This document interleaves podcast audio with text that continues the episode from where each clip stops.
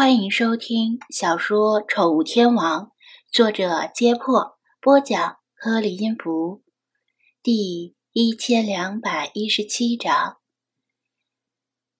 菲娜听了张子安的叙述，第一反应是，他又在说什么胡话？太阳每天都在东升西落，怎么会落不下去？就算忽悠，也要讲基本法吧。张子安见他打心底里透着不信任，觉得很受伤。为什么自己说真话的时候反而没人信？真的，不只是我一个人发现。不信你问大家。他指天划地，恨不得发毒誓证明自己的清白。不过，就算他发毒誓，估计也无法取信于菲娜。是老朽最先注意到的。老茶替张子安证明，老茶当时站在一堵倒塌的墙上，悠然远眺附近的美景。听到张子安喊他们集合，正打算跳下来，突然心中警觉，发现有什么地方好像不对。他的警惕性一向很高，四下观察之后。却没发现什么特异之处，因为他们目前处于山丘的高处，若有什么人或者动物接近，肯定逃不过他的眼睛。老查没有就此忽略，而静气凝神，把目光放到更细枝末节的地方，见微而知著。目光从脚下的影子边划过时，他胡须一颤，发现了令他惊诧莫名的异象。他跳上这堵墙的时候，记得很清楚，自己的影子正好落到墙的边缘。十来分钟的时间里，他一直站在原处未动，影子的位置居然也一点儿没动。老查生性谨慎，一开始以为是自己眼花看错了，或者是一些其他的原因，比如自己在不经意的时间移动了位置。他仔细思量自己刚才的一举一动，觉得不太可能，因为他一向是站有站相，坐有坐相，站如松，坐如钟，绝不会站着没事儿干就扭来扭去。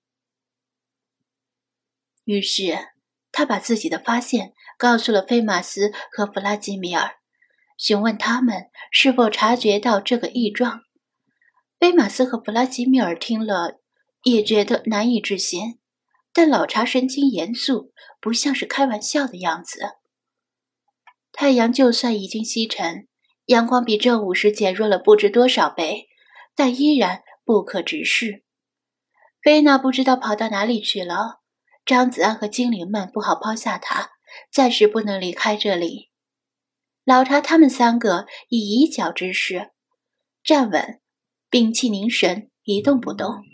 仔细观察自己与对方的影子，就这样又过了十来分钟，三道不同角度的影子居然一点儿也没有变化。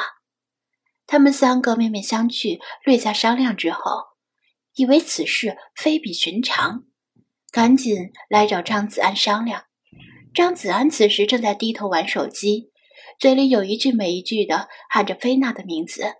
想发一条诸如“如果你的男朋友宣称要去西瓦追寻亚历山大大帝的荣耀，那你就要小心了”之类的博人眼球的朋友圈，觉得肯定能吸引来很多妹子的关注。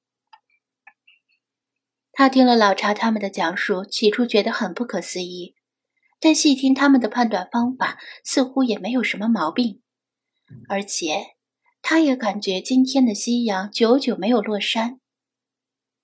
这时，他正好看到菲娜从尖顶里跳出来，赶紧把这个发现告诉了他。菲娜不相信张子安，但精灵们众口一词，令他不得不相信。难道这就是阿蒙神的神谕？他用余光快速扫了一眼地平线附近的夕阳，这里是附近的最高处，是欣赏朝阳和夕阳的最佳地点。难道？古时候把神谕殿建在这里，就是出于这个原因吗？菲娜的心脏咚咚咚咚的跳得很快，一阵阵的狂喜涌上心头。阿蒙生回应了，真的回应他的祈求，所以真的可以再次见到活生生的他吗？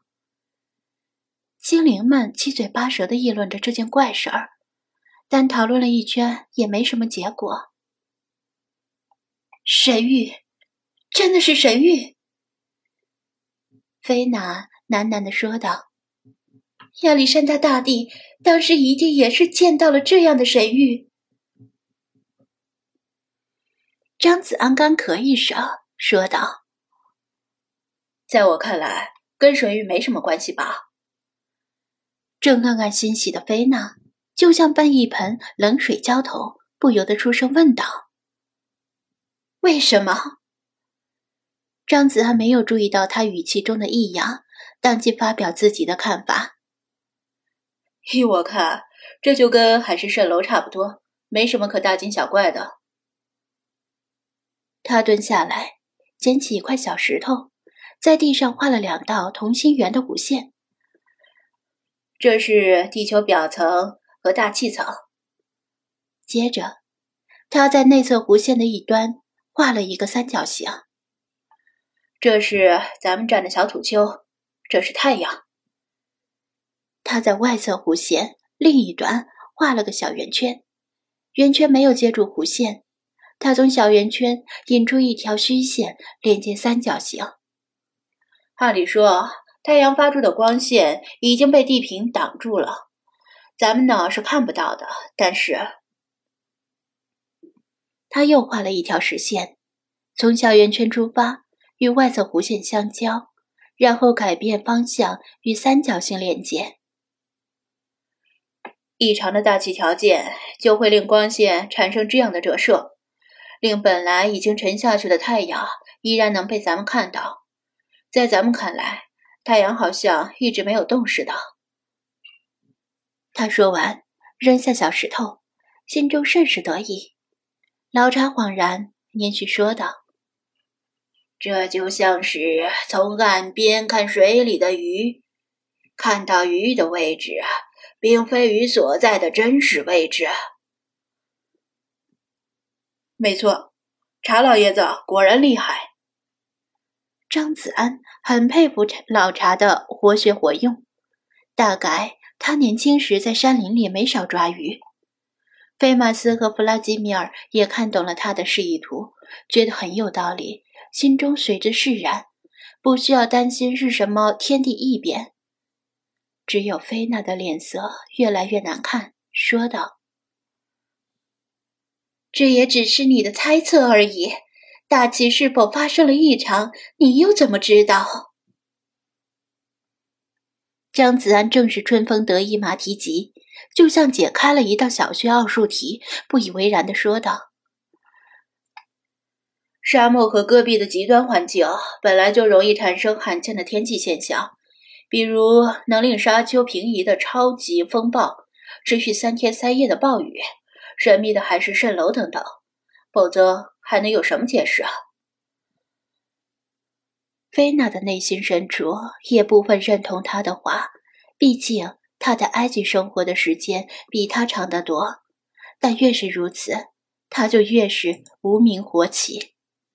他试探着说道：“就算像你说的那样，是大气的异常造成的异象。”但为什么早不异常，晚不异常，偏偏这个时候出现了异常？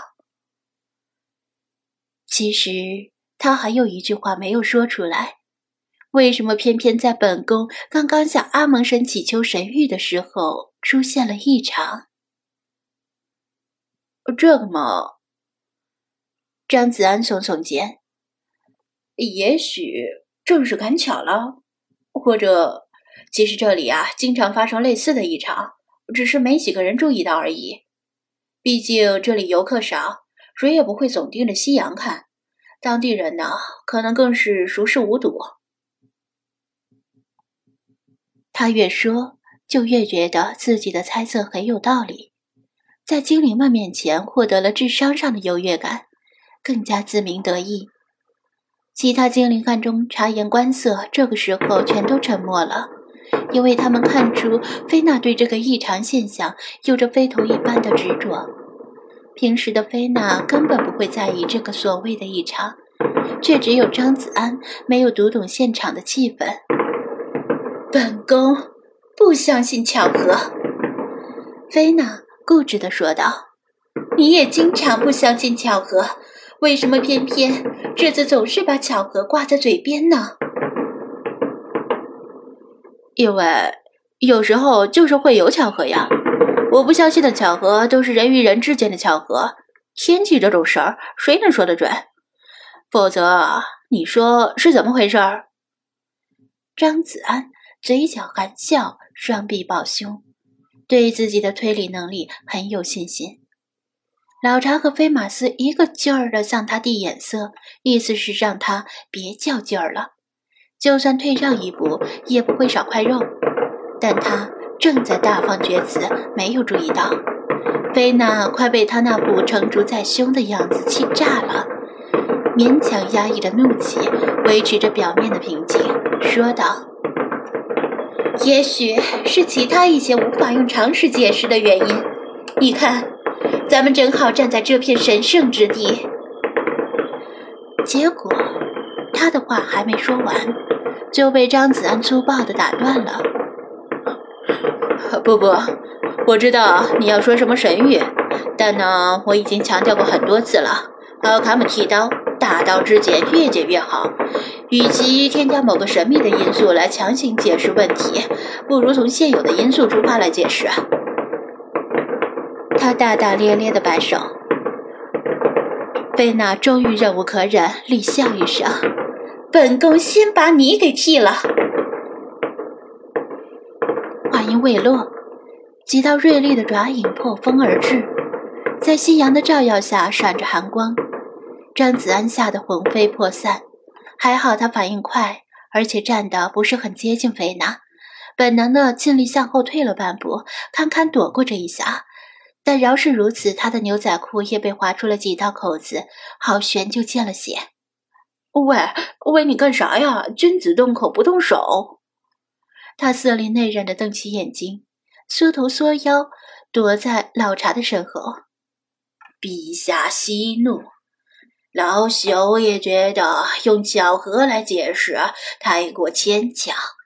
须知世事无绝对，这世间还有很多东西无法用科学解释。老查赶紧替他打圆场，弗拉基米尔也劝道。凡属于思想性质的问题，凡属于喵民内部的争论问题，只能用讨论的方法、批评的方法、说服教育的方法去解决，而不能用强制的压服的方法去解决。The truth is out there。菲马斯引用《X 档案》里经典名句来表示真相尚未定论。喵，星海也很同情。菲娜余怒未消，狠狠地瞪了他一眼，气呼呼的一甩尾巴，转身离开了。本宫先回去了。他说走就走，不一会儿就走下了小山丘，向小镇的方向消失在椰枣里。简直莫名其妙啊！确认菲娜已经离开，张子安把嗓子眼里的心放回肚子里。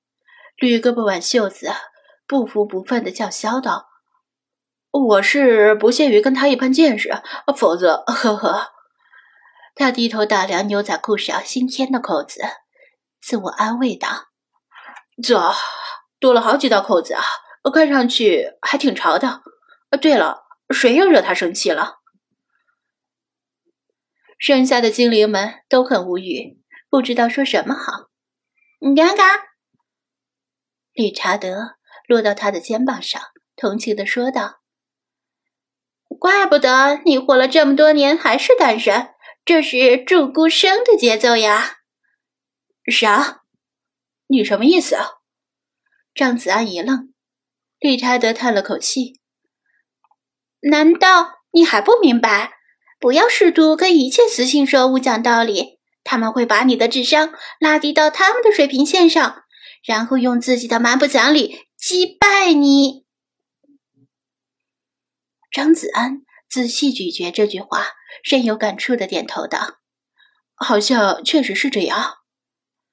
所以，男人就应该干男人，让雌性生物见鬼去吧！”理查德坚定的一挥翅膀，顺坡下驴。“嗯，有道理。啊，不对。”张子安终于反应过来，差点又被理查德给套路了。他想起之前的账还没跟他算，正要抓住他的鸟爪吊打他一番，却被他早有准备的飞跑了。嗯嘎嘎，精壮的少年哟，向着新阳奔跑吧，在这座高级之镇里迎接一场命运的邂逅。不过一定要做好防护措施哟。理查德扑腾着翅膀，高高的飞起，绕着废墟的尖顶盘旋。张子安从地上捡起刚才扔掉的小石子，捏在手里，犹豫着要不要把这只剑鸟砸下来。他倒不是怕把它砸出个好歹，而是担心万一砸中这摇摇欲坠的尖顶，会不会把这两千余年的古物给砸塌了？虽然他不认为常规意义上的神灵真的存在，但正如菲娜所言。他们正站在一块不折不扣的神圣之地上，不怕一万，就怕万一呀！万一遭受神谴，让他孤独一生怎么办？嘎！理查德刚围着尖顶绕了两三圈，突然感觉尿意上涌。为了减轻飞行负担，包括鹦鹉在内的鸟类基本都是直肠子，随时排泄。理查德在家里还会尽量憋一憋，在这野外可就不管不顾，滋的就在空中划出一道晶亮的弧线，一滩尿渍落在了废墟间。张子安和其他精灵赶紧往旁边一躲，否则就鸟尿淋头了。嘎嘎，爽！他话音未落，眼前骤然一黑，猝不及防一头撞到尖顶上。撞得他晕头转向，嘎了一声，就像石头一样翻滚着掉落下来。幸亏他胡乱扑腾，扑腾翅膀减速，不至于摔得太惨。但即使如此，也摔得差点背过气去，而且正好摔在自己的那滩尿渍上，羽毛上沾满了自己的尿泥。张子安他们又好笑又同情这只自作自受的电鸟，紧接着他们的眼前也是一黑。他和精灵不约而同地向西方望去，在地平线上徘徊许久的太阳，几乎是在眨眼之间就落山了，光线急速由明至暗，令理查德的夜盲症发作了。他和精灵们面面相觑，不会吧？理查德刚刚在神圣之地大小便，马上就遭了报应。这是巧合还是神潜？